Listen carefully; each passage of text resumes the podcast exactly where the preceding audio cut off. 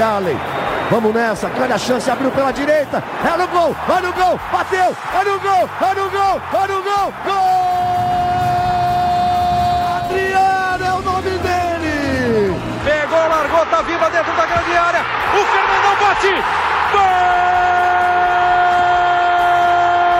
Faz o gol, garoto. Faz o gol, faz o gol, faz o gol, faz o gol. É no gol, é no gol, é no gol. É Torcedor Colorado, iniciando mais um podcast aqui em GE. Globo, episódio 270. O Internacional emplacou a quarta vitória consecutiva no Campeonato Brasileiro, derrotou o Botafogo pelo placar de 3 a 1 e encerrou o ano de 2023 com uma boa impressão e eu diria que com um gostinho de quero mais e com uma expectativa boa por um 2024 melhor e quem sabe, enfim, com títulos. Vamos falar sobre isso e muito mais a partir de agora, ao lado de Luca Pumes, torcedor influenciador colorado, filho do seu Josué e amigo de Mano Brown, que neste momento neste momento Mano Brown está muito chateado pelo rebaixamento do Peixe mas faz parte do futebol, né, Luca Pumes? Aquele abraço. Aquele abraço, Bruno. Aquele abraço, Tomás. Uh, nossa audiência qualificadíssima que está sempre aí com a gente. Uh, contente aí com o que eu vi do final do ano do Inter, mas esse gostinho de quero mais, eu, eu vou deixar passar, Bruno.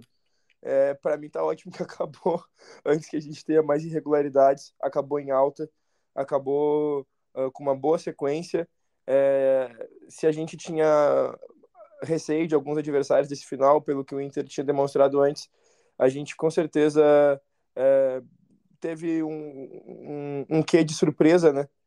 É, porque o Inter, no final do, do ano, conseguiu emplacar boas vitórias que, se a gente falasse na sequência quantos pontos lá o Inter vai fazer, a gente não ia projetar todos esses, até porque o Inter não, não, não era tão confiável assim. Então, gostei do futebol, estou bem ansioso para para 2024, mas esse gostinho de, de, de quero mais para 2023 ainda não tá, não tá aqui na boca não, Bruno. Eu tô feliz que o Brasileirão acabou, tô feliz que o Inter é, vai ter um tempo aí para descansar e adaptar algumas coisas para isso em 2024 é, começar bem e dar prosseguimento nesse trabalho do Eduardo Cudê que eu acho muito bom.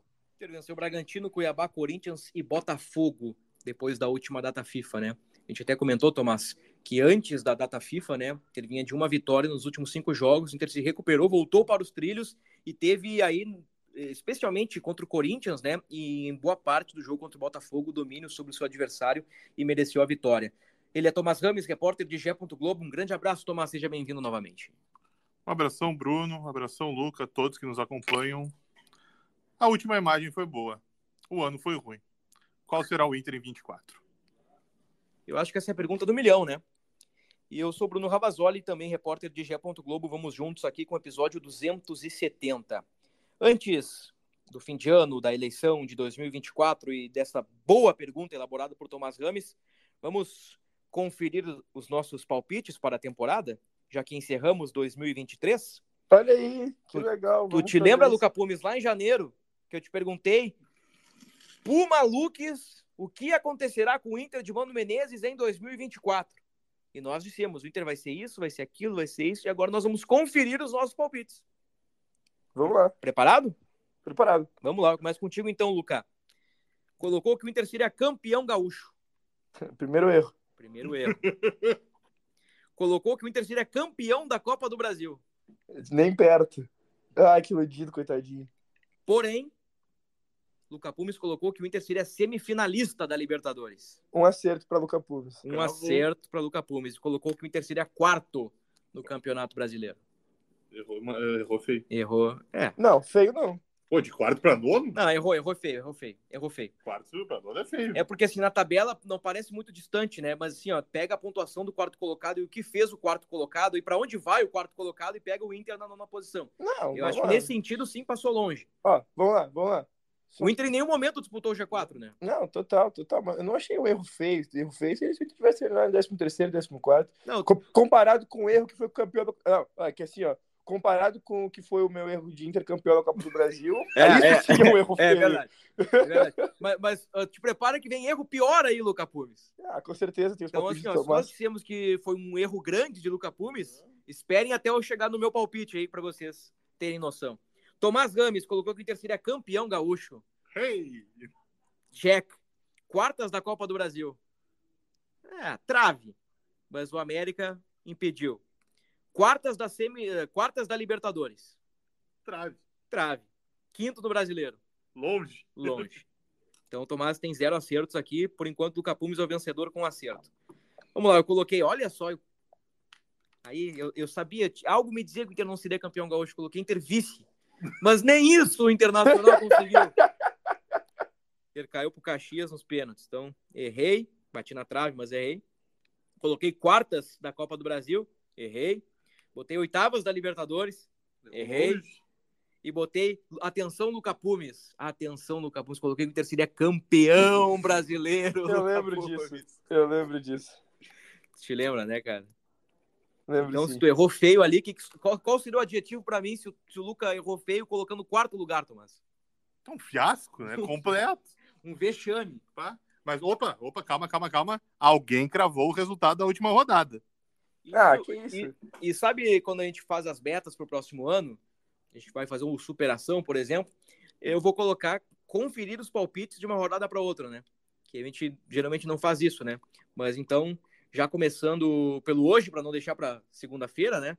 Para não adiar o que a gente pode fazer hoje, vamos cumprimentar o Tomás Gomes, que cravou o Botafogo 3. Não. Desculpa, Internacional 3, Botafogo 1.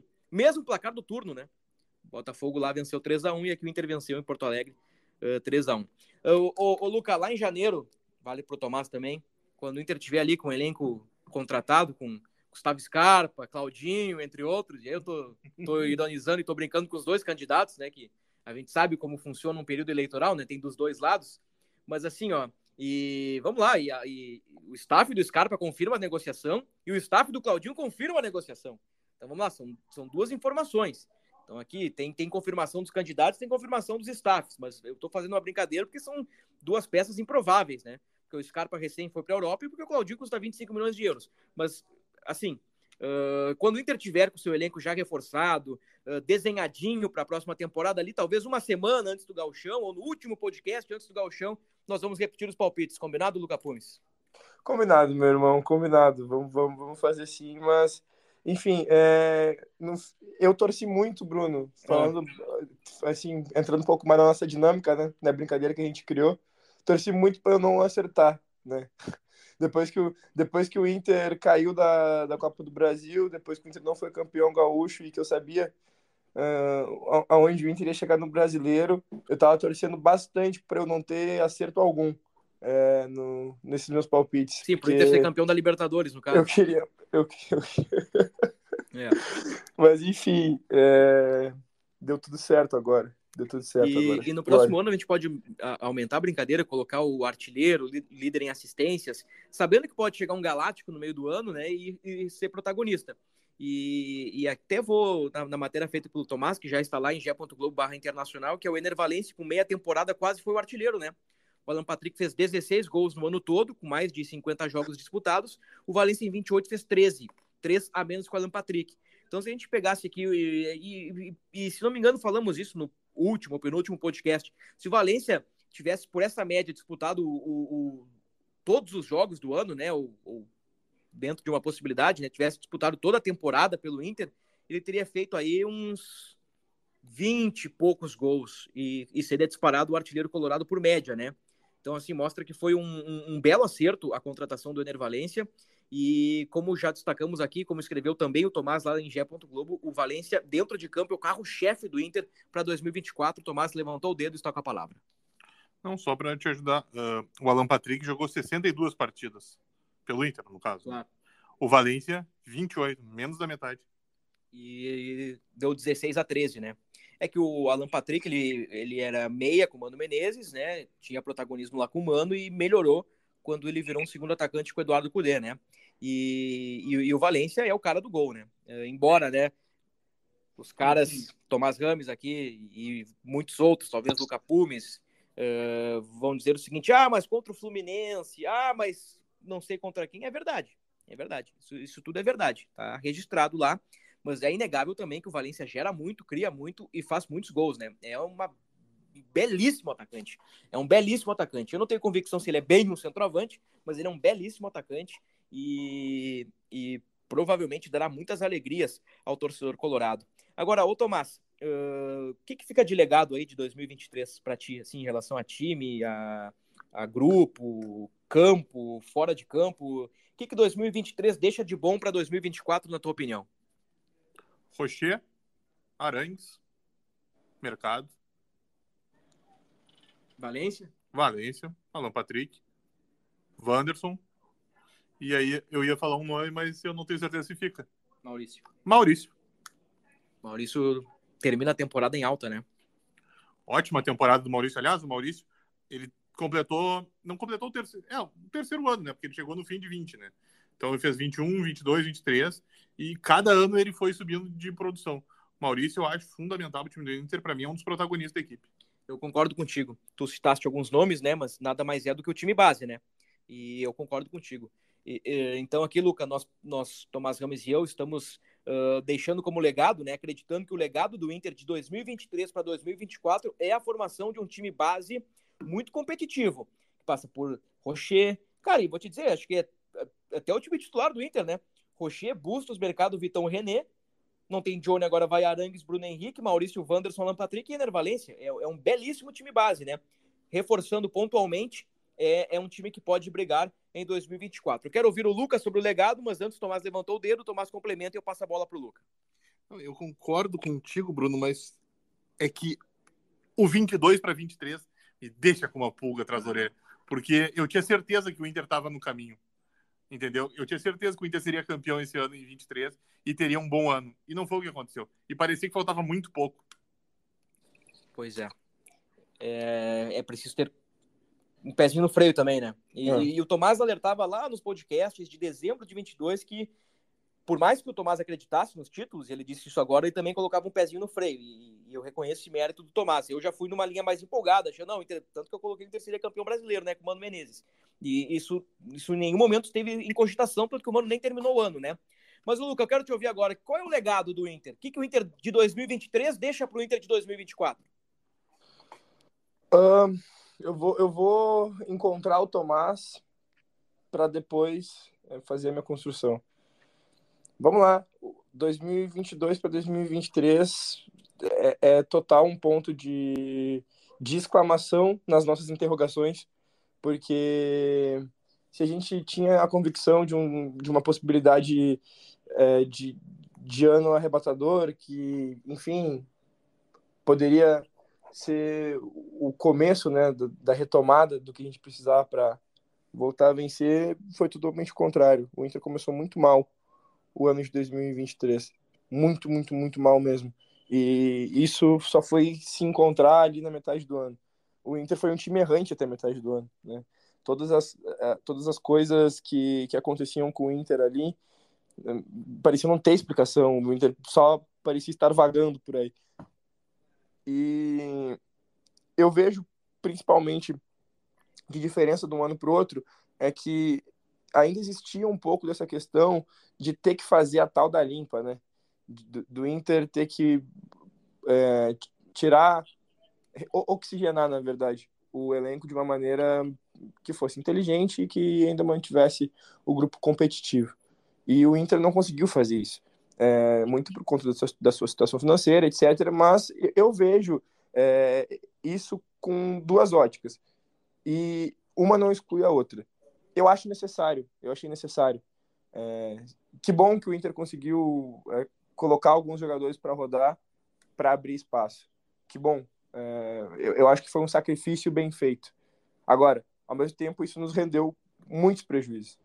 É, porque o Inter não conseguiu uh, repor na hora, né? O Inter não conseguiu dar uma resposta à altura a cada peça que saiu para que o grupo continuasse sendo uh, tão forte quanto, sei lá, o seu, seu 11 inicial. É, precisa ter recheio, né? O grupo precisa estar recheado. Então, uma, são coisas que não são excludentes. eu acho importante, eu acho que foi um sacrifício e quase, assim, ó, se o Inter é campeão da Libertadores, é, a gente ia falar sobre um, a genialidade, o sacrifício que o Inter fez, não, não se tornou um sacrifício genial, porque não converteu em título, mas ainda assim, é, o Inter só conseguiu trazer os jogadores no meio do que trouxe, porque oxigenou lá atrás. Isso nos rendeu problemas? Nos rendeu. Mas eu acho que de agora em diante dá para acreditar. Eu acho que é isso, né? Mais um ano que o torcedor colorado encerra uh, com esse sentimento de esperança. Já dissemos aqui, né? O vice-campeonato brasileiro de 2022. Todos nós no podcast, tenho certeza que a maioria do torcedor, né? Todos nós estávamos empolgados com a esperança. Começa logo o gauchão, que eu quero ver esse time aí no gauchão. O Inter vai patrolar, o Inter vai ganhar, o Grêmio vindo da Série B, a oportunidade perfeita. Então, assim, né? Uh, e esse ano é que o Inter tem jogadores melhores agora, né? Se comparar, o Inter de 2022 não tinha Arangues, não tinha Rocher, não tinha Enervalência, não tinha o Bruno Henrique como um 12 jogador. Tinha ali um Pedro Henrique melhor, um Depena melhor, o, o Edenilson, que o Luca relembrou bem ali da, da, da oxigenação, tinha o Tyson, tinha Brian Romero. Talvez o Inter tivesse David, talvez o Inter tivesse, assim, uh, um, um, grupo mais equilibradinho nas posições, né? Hoje uh, existe uma, uma, discrepância do time titular para o time reserva. Existe essa discrepância porque Alan Patrick é muito diferenciado, porque o Ener Valencia é muito diferenciado, porque o Rocher é muito diferenciado, porque o Arangues é muito diferenciado, e eu repito o que eu disse aqui ao longo de vários podcasts, e eu ainda não acho o grupo do Inter ruim. E sabe o que eu gostei, Tomás? Outra coisa que eu falei aqui, e até eu falei em tom de crítica em relação ao trabalho de Eduardo Cudê lá atrás, há algumas semanas. Eu disse, gente do céu, o Cudê nunca testou o Arangues e Bruno Henrique juntos. Ele não testa o Gabriel Barros na vaga do Wanderson, ou na vaga de sei lá quem. E não é que nos últimos jogos ele coloca o Arangues de 5, na ausência do Johnny. Ele podia ter colocado o Rufi Rufi. Ele podia ter colocado o Campanharo.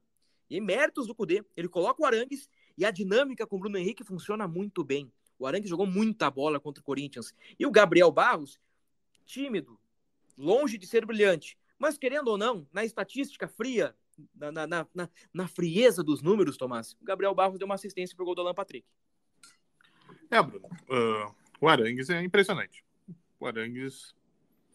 Eu já. Pra mim, o Arangues é o melhor jogador do Inter e com margem, né? E confirmou, né? Foi pro. Saiu do 8, saiu do central ali da trinca de mesa e virou o primeiro volante. E né, mostrou que se o Inter quiser, o substituto do Johnny está em casa, que é o Arangues, onde botar ele vai render e o Inter vai manter um padrão alto. O Gabriel Barros, eu acho que não. Gabriel Barros, eu acho que está abaixo, né? Pode ter potencial, pode oferecer mais, mas acho que não. Do Wanderson para o Gabriel Barros tem uma tem uma distância grande ali. E ficou claro. Você até falou, ah, teve assistência, teve, mas não dá para eles não estão no mesmo nível. O Pedro Henrique agora virou uh, uma alternativa ao Valência para o Cudê, mas na minha cabeça, eu, como era o último jogo, eu colocaria o Pedro Henrique ali, porque a distância é grande. Então, assim, ó, quando a gente criticou ali, e aí foi uma crítica minha, né? Não foi de vocês, foi uma, uma questão minha, eu queria Arangues e Bruno Henrique juntos, queria Luiz Adriano e Valência juntos, eu queria que o Cudê tivesse feito mais experimentos, porque ele sempre focou num time mais titular, uh, e, e, era ou titular ou reserva, ou titular ou reserva, né? E acho que faltou um pouquinho disso. E tu vê só, né? No penúltimo jogo do ano e no último, ele coloca o Arangues de 5 e funciona muito bem. Muito bem mesmo. Ah, mas o Johnny estava jogando antes, estava no alto nível. É verdade. O Johnny estava no alto nível e, e, jogando muita bola. Mas assim, é uma boa alternativa de 5. E nós pincelamos isso há dois ou três podcasts, né? Uh, dizendo quais são as lacunas, né? O que o Inter precisa buscar, e nós, nós firmamos o pé, nós três, um primeiro volante, um coelar da vida, alguma coisa desse sentido, e, e dois jogos depois o Arangues dá uma resposta extraordinária como cinco, né? Então fica aí, acho que um. A gente falou de legados, né? De alguns jogadores, de um time base, o Luca também deu a opinião dele sobre isso.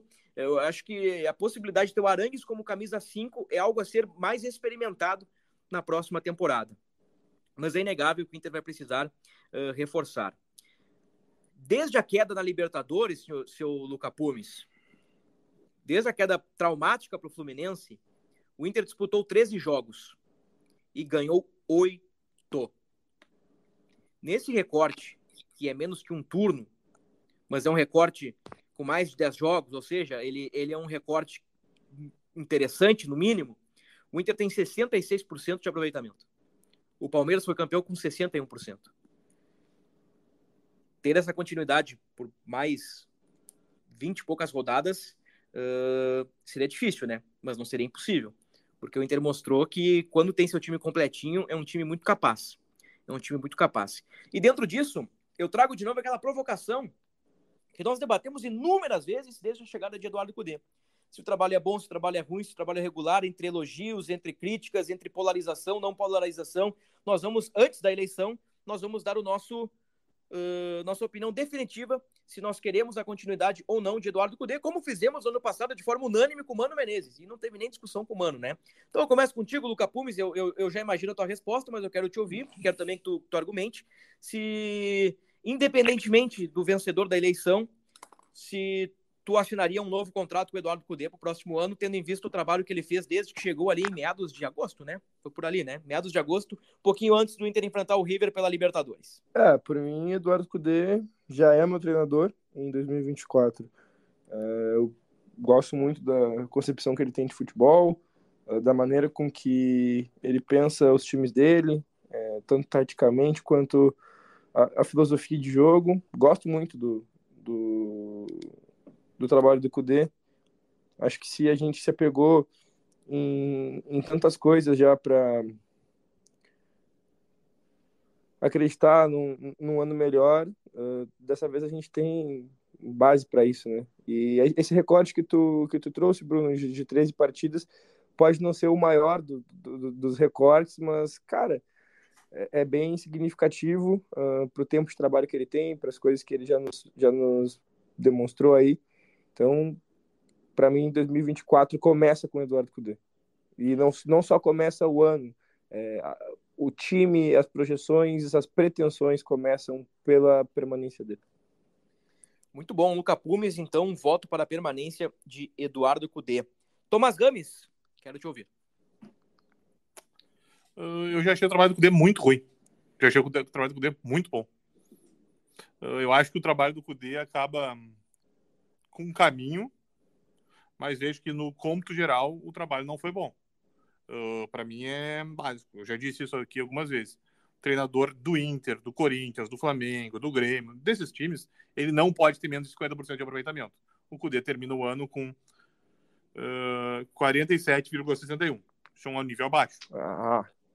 Então, calma, Luca, por favor. Cara, eu não falei nada, eu só, eu, eu, só, eu só expressei o meu descontentamento. Eu tenho esse direito não, também. Eu, por favor, eu acho que o treinador time grande não pode e o Cudê não atingiu um mínimo.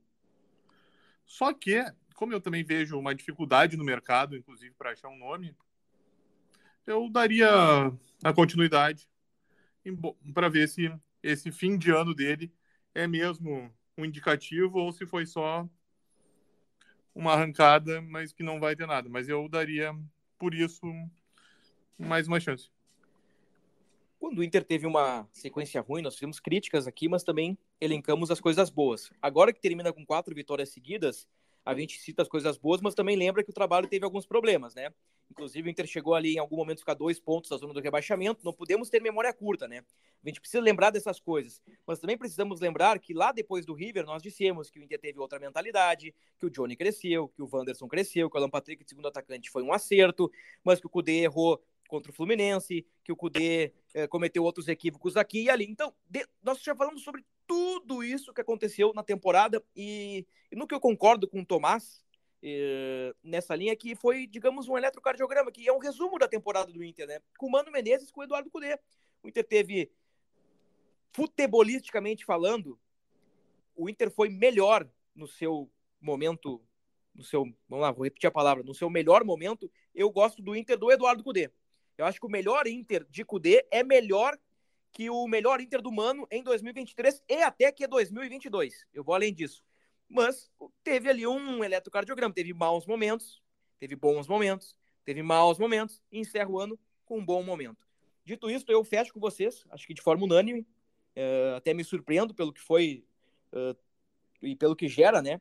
o, o nome do, do Cudê na aldeia, mas eu saio do muro e eu renovaria, eu renovaria o contrato de Eduardo Cudê, porque assim, ó, se tem uma questão, Luca Pumes, que, que me pega muito, é quando a ideia do Cudê, aliada a bons jogadores, encaixa.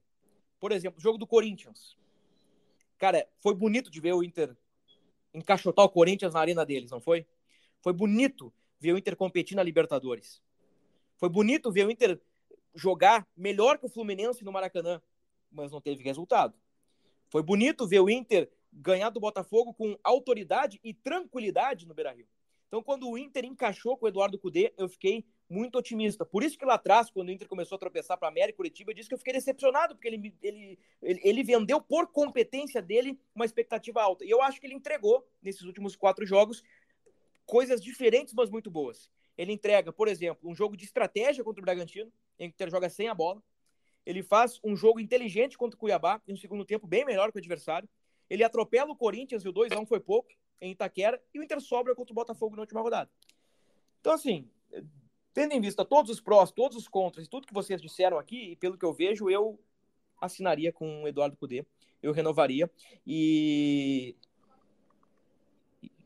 eu não, pela entrevista do Cudê depois do jogo, não sei se tu quer falar um pouquinho sobre isso, Tomás, pelo que nós ouvimos lá no, no estádio Beira Rio, qual foi tua impressão? Aliás, tem a, a, vamos, fazer melhor, além de opinarmos sobre este assunto, porque é um assunto delicado, né, que envolve uma eleição, etc e tal, vamos colocar no ar o que disse o Eduardo Cudê.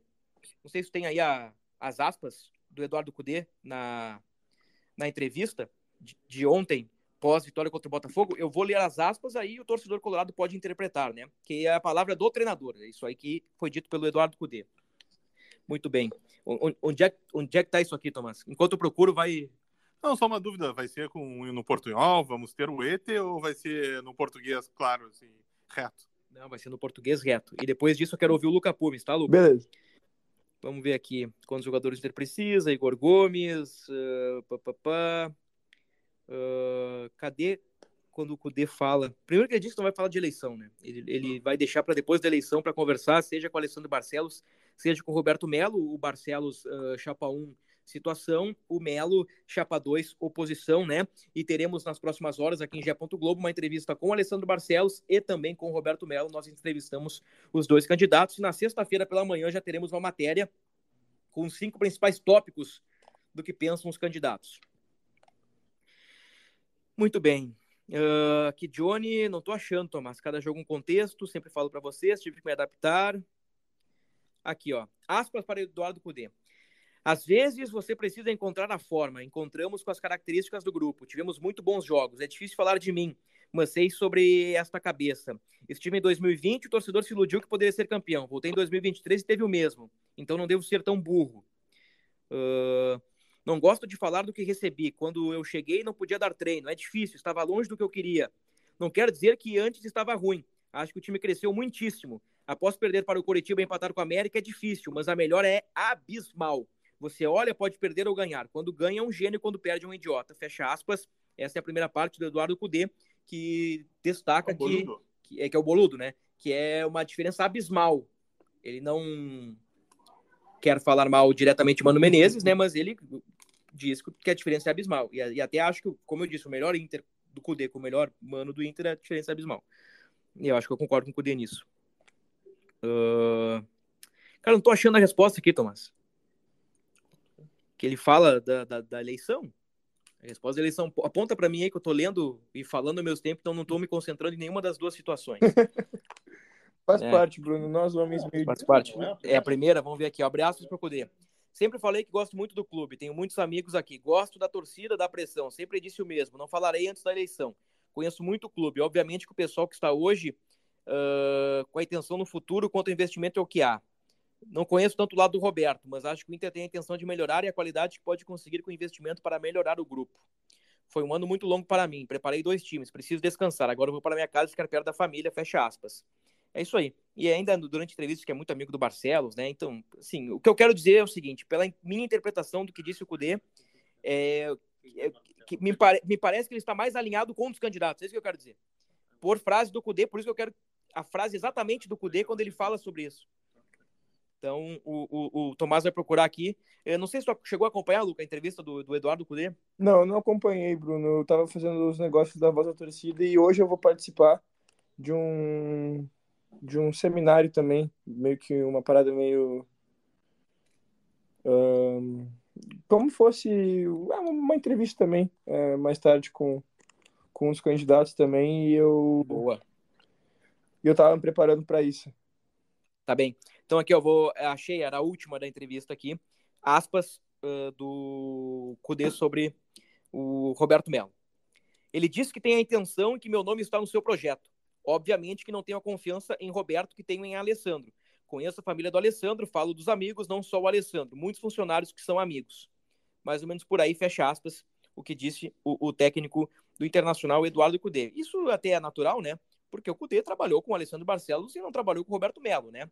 Mas assim, o, o Cudê, ele sempre, quando pode, né, cita o lado do presidente Alessandro Barcelos. Muito bem, Dito isto, algo a acrescentar, Lucas, sobre o Campeonato Brasileiro do Inter? Alguma individualidade, algum mérito do Cudê, alguma crítica, algo que nós deixamos passar? Olha, Bruno, até para colocar um, uma pimentinha ou outra no podcast, eu acho que, que vale às vezes, mas a, a opinião Tomás às vezes me faz me faz dar uma urrada, né? É, eu, cara, não consigo pensar sobre números apenas quando a gente está falando desse trabalho do Cudê. Se a gente vê o que, que o Inter tinha antes do do Kudê chegar, a maneira com que o Inter jogava, quais eram as jogadas, aliás, a ausência de jogadas, de triangulações, de transições rápidas. O Inter fez muita transição rápida do, do meio para frente, de uma maneira muito, muito eficaz é, contra o Botafogo, e o gol que o Maurício faz para abrir o placar contra o Corinthians também demonstra isso. Uh, se o Inter tem na figura do Eduardo Cudê, um treinador que tem ao total 47%. A gente tem dois recortes, né? Tu fala, bah, depois do, da Libertadores são 13 partidas, o Inter venceu 8, mais de 60 e 63%, é aproveitamento de campeão. Meia meia. É, pô, é aproveitamento maior que do Palmeiras de maneira geral, óbvio, num recorte é, mais enxuto, mas ainda assim, no, no bom futebol, ao mesmo tempo, Tomás pega esse recorte dos 47 e mostra que, pô, na frieza dos números a gente consegue a gente consegue ver muita coisa, analisar muita coisa, mas é assistindo os jogos de futebol que todos nós assistimos e, e reconhecendo o que que o Inter tinha antes do Cudê o que que o Inter veio a ter depois do Cudê, com pouco tempo de trabalho, com uma preparação física que melhorou muito, com um time que agora tem jogado, que faz triangulação, que tem transição rápida, que marca lá em cima, que dificilmente, uh, mesmo marcando alto, Uh, se expõe é, a, a, grandes, grandes riscos, porque consegue recompor rápido também uh, na defesa, é, tu, tudo isso me faz entender que o trabalho é bom, pô. E, e, ah, pô, mas é que o cara não pode ter menos de 50%.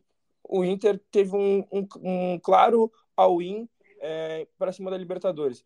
E foi com tudo ali.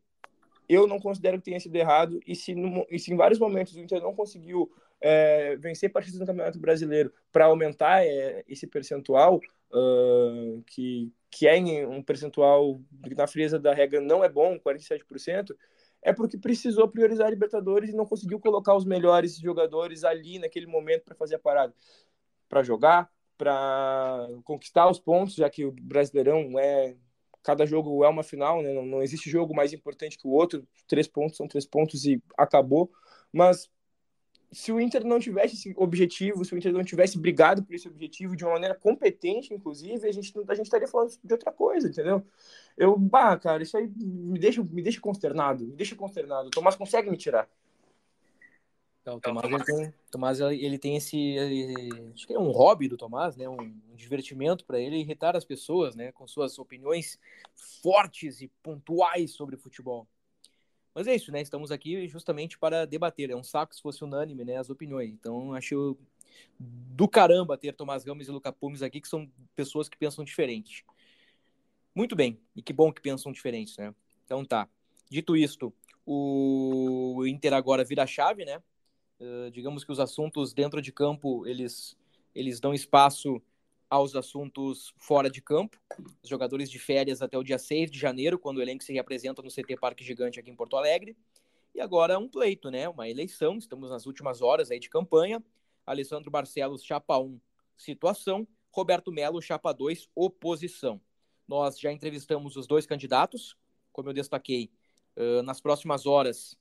Uh, os dois podcasts estarão no ar, também teremos matérias, cortes em vídeos e, e uma cobertura especial no sábado. Então, o G. Globo está uh, definitivamente convivendo já com o ambiente da eleição do Internacional, que será muito importante, né? Uh, que são dois candidatos que têm ideias diferentes, e eu acho que é muito importante que o torcedor uh, observe as ideias dos dois, coloque no papel, compare e escolha aquele que acha que é, será o melhor presidente para o treino 2024, 2025 e 2026. Nós temos aí alguns assuntos interessantes, como por exemplo, ambos falam em priorizar o Campeonato Brasileiro, ambos falam bastante na construção do CT de Guaíba, ambos falam em investimento em categoria de base, uh, futebol feminino, continuidade de Eduardo Cudê, ou pelo menos a continuidade desta ideia. Enfim, tudo estará lá detalhadinho em podcast, em texto, em vídeo, no nosso site em ge.globo. Se você estiver ouvindo este, este podcast, este episódio, o 270, que ele é de repercussão, né? Uh, após a vitória sobre o Botafogo, provavelmente na sexta-feira, no sábado, se você estiver nos ouvindo uh, os podcasts com os presidenciáveis, já estará no ar e bombando. Muito bem. Luca Pumes, quem foi o melhor jogador do Inter em 2023, para a gente fechar? Alan Patrick. Tomás Gomes, quem foi o melhor jogador do Inter em 2023 para fechar? Alan Patrick. Fechamos no Alan Patrick. Quem foi o melhor jogador, agora eu vou pegar vocês. O melhor jogador do segundo semestre do Inter, Tomás Gomes. Boa pergunta, hein? Ah, é... ah eu, para mim vai ser o Arangues. Vai ser o Arangues. O melhor do segundo semestre para ti, Luca Pumes, não vale o Tchatcho. Ener Valência. Ener Valência, eu fecho com o Luca Pumes. Ener Valência é muito diferente. Ele é muito diferente. Muito bem. Confirmando então para passar limpo nesse episódio. Inter venceu o Botafogo 3 a 1 quatro vitórias seguidas, encerra em nono, vai para a Sul-Americana, lucra 28 milhões de reais em premiação no Campeonato Brasileiro e chegamos a uma conclusão baseada na nossa opinião que o legado de 23 para 24 é um time base muito competitivo e, e, muito capaz de brigar por coisas grandes no próximo ano, desde que o novo presidente consiga equilibrar um pouquinho melhor o elenco e preencher as lacunas que o Inter tem algumas carências, né? E, e nós podemos explorar estas carências nos próximos podcasts. Falamos também sobre as apostas, né? Uh, que o Luca Pumes foi o único que cravou alguma coisa, cravou que o Inter seria semifinalista da Libertadores. Então o Luca Pumes ganha a, o prêmio do podcast, que é ó, um beijo à distância para ti, Luca Pumes. Este é o prêmio para o nosso vencedor. É, pô, eu achei que era um churrasco na casa do Tomás, pô. Isso aí tá caindo de maduro, né? Mas o Tomás não gosta, o Tomás não gosta da gente, Luca Pumes. É. Não, pera aí. O Luca me dá porrada, a torta e direito que é churrasco. Tá de brincadeira, né? Aqui te dá porrada, Tomás. Ah, não, não, vai. O Luca tá, não tá merecendo churrasco, né? O Luca não tá merecendo um copo d'água. Ah, só, mas, só, só, merece, só merece se alimentar e, e, e beber quem concorda contigo, Tomás Santos. Não, não foi isso que eu disse. O foi Bruno sim. discorda de mim o tempo inteiro. É. E o Tomás me pagar um churrasco, né? Pra quem não sabe. Uh, aliás, rapidinho pra gente fechar o podcast em alto astral aqui. Eu fiz duas apostas com o Tomás em dois anos. Valendo um churrasco numa tradicional churrascaria de Porto Alegre. Aliás, quando for rolar o evento, eu vou te chamar, tá, Luca? Beleza. Tu, tu, tu, tu gosta de churrasco, evidentemente, né? Pelo que você está falando, né? Gosta, né? Bastante. Então tá, nós vamos te convidar. Lá atrás, 2022, Sul-Americana, Cacique Medina, aquela loucura. Eu apostei com o Tomás. Eu disse, o Inter vai classificar em primeiro e vai para as oitavas. O Tomás disse: não, o Inter não vai classificar, o Inter vai cair na fase de grupos. E o que aconteceu? O Inter classificou e o Tomás foi lá e me pagou um churrasco. Aí nesse ano, o que, que tu quer dizer, Tomás? Não, não. Pera aí. Como é que foi? O que, que tinha de especial na aposta que ela saiu no meio da aposta e te ajudou? O Cacique Medina. Saiu o Cacique, veio o Mano, o Mano classificou o Inter. Mas, mas eu a... não tinha como prever. Não, mas não teve nenhuma cláusula dizendo. Não, olha só, peraí. Tomás, não tinha como prever, mas o Bruno também não. É, também não. Podia ter vindo um, sei lá, um. Não vou citar não, nomes, mas. Mas a questão é que tinha o Cacique. A minha é. aposta era com o Cacique, né? Ah, mas isso aí. Mas é... daí tu, não pre... tu, tu, deixou de prever a possibilidade de ele cair e melhorar. É, não. Já é, estou, Tomás, Tomás gateou. Aí nós fizemos lá em. Cara, acho que décima rodada do Campeonato Brasileiro, alguma coisa assim, Botafogo já bem na frente, nós apostamos. E aí que vem a grande sacada de um apostador do Capumes. Eu apostei. Na verdade, quem apostou, quem me provocou foi o Tomás. O Tomás disse que o Botafogo seria nono colocado. E eu disse para ele: então vamos fazer uma aposta. Se o Botafogo for de primeiro a oitavo, tu me paga um churrasco. Se o Botafogo for de nono para baixo, eu te pago um churrasco. E o Botafogo, bem que tentou. Não deu tempo. Não deu tempo. Mais umas rodadinhas eu perderia a aposta, mas eu ganhei mais um churrasco de Tomás Ramos, porque o Botafogo foi sexto colocado. Quantos pontos do, do nono? Do Inter? é É do nove. Inter. Três rodadas. não Três rodadas. Eu vi, três rodadas pro Tomás ganhar o churrasco. eu vi o Tomás Se o Inter não um churrasco apronta contra o Curitiba, América, o Bahia e o Cuiabá ali, o pa- tu caía, campeão. Muito bem, vamos então, sem apostas, né, dessa vez, fechar o, o, o podcast. Mas eu me comprometo, Luca Pumes, a, num 2024, conferir os nossos palpites de um jogo para outro, aquela coisa toda que eu não fiz, e também te aposto de novo aí no, no que vem pela frente pro Internacional. Coisa Muito linda. obrigado, Luca. Obrigado, Bruno. Obrigado, Tomás. É sempre um prazer, é sempre uma diversão. Eu gosto muito de estar com os amigos. Acho que logo estaremos juntos presencialmente de novo. Com e aí certeza. a gente pode sentir o doce abraço da união. Tá bem. Dito isto, como diria um narrador famoso, dito isto, tchau, Tomás. Um abraço, Bruno. Um abraço, Luca, e a todos que nos acompanham.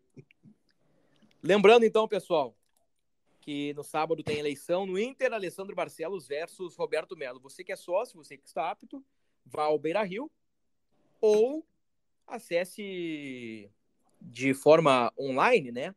E, e vote no seu candidato. É, é importante para a democracia colorada que o sócio participe independentemente ãh, do seu candidato favorito. Aí no sábado o Inter define o presidente, aí eu acho que a partir da outra segunda-feira já começa a renovação de Cudê, não renova com Cudê, contrata jogador, não contrata jogador, e assim a vida segue. Então tá, obrigado Luca, obrigado Tomás, eu Bruno Ravazoli me despeço de vocês, ponto final no episódio 270, voltamos na próxima semana, um grande abraço a todos.